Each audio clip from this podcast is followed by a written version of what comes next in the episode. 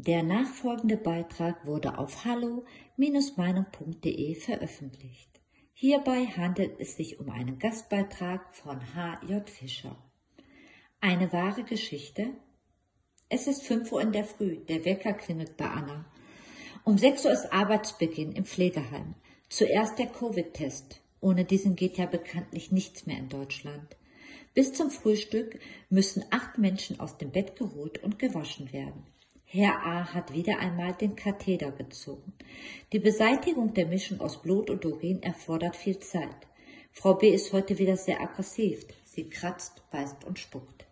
Herr C. macht beim Waschen anzügliche Bemerkungen und greift ihr an die Brust.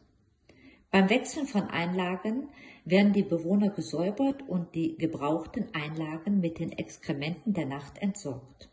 Ansonsten ist an diesem Morgen alles normal. Das Bett von Frau D. ist leer.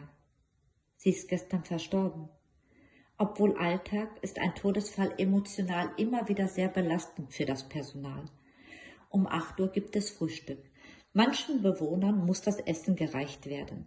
Bis zum Mittag gibt es diverse Tätigkeiten zu erledigen, wie zum Beispiel Toilettengänge, Besucherbetreuung, Medikamente stellen. Es darf kein Fehler passieren. Mobilisierung, Validieren, Zimmerruf, Mittagessen, Essen reichen. Dauernd ist man in Bewegung. Vor Arbeitsende noch eine Stunde Dokumentation. Auch das wird immer mehr, heißt es doch im Umkehrschluss. Weniger Zeit für die Bewohner. Dann ist Feierabend. Maske runter nach acht Stunden. Luft holen. Durchatmen. Nach Hause. Morgen ist Samstag, eigentlich Wochenende aber Spätdienst, am Sonntag wieder Frühdienst. Demnächst darf Anna nicht mehr arbeiten. Sie ist ungeimpft. Warum? Das geht niemanden etwas an. Ihre Entscheidung.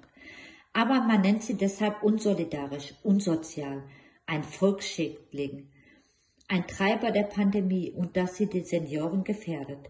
Sie versteht das nicht. Sie wird täglich getestet, wie ihre geimpften Kolleginnen und Kolleginnen auch, von denen einige schon erkrankt waren.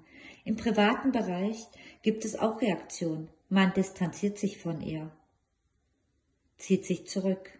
Man meidet Anna. Was wird sie jetzt machen? Sie weiß es nicht. Für die Rente zu jung, für den Arbeitsmarkt zu alt. Sie hat diese Tätigkeit gerne gemacht. Die alten Menschen werden ihr fehlen. Und sie wird ihnen sicherlich fehlen. Liebe Zuhörer, ohne sie wäre unsere Arbeit nicht möglich. Deswegen bitten wir Sie um Ihre Unterstützung. Wie Sie das machen können, finden Sie im Begleittext oder auf unserer Seite www.hallo-meinung.de. Wir danken Ihnen sehr.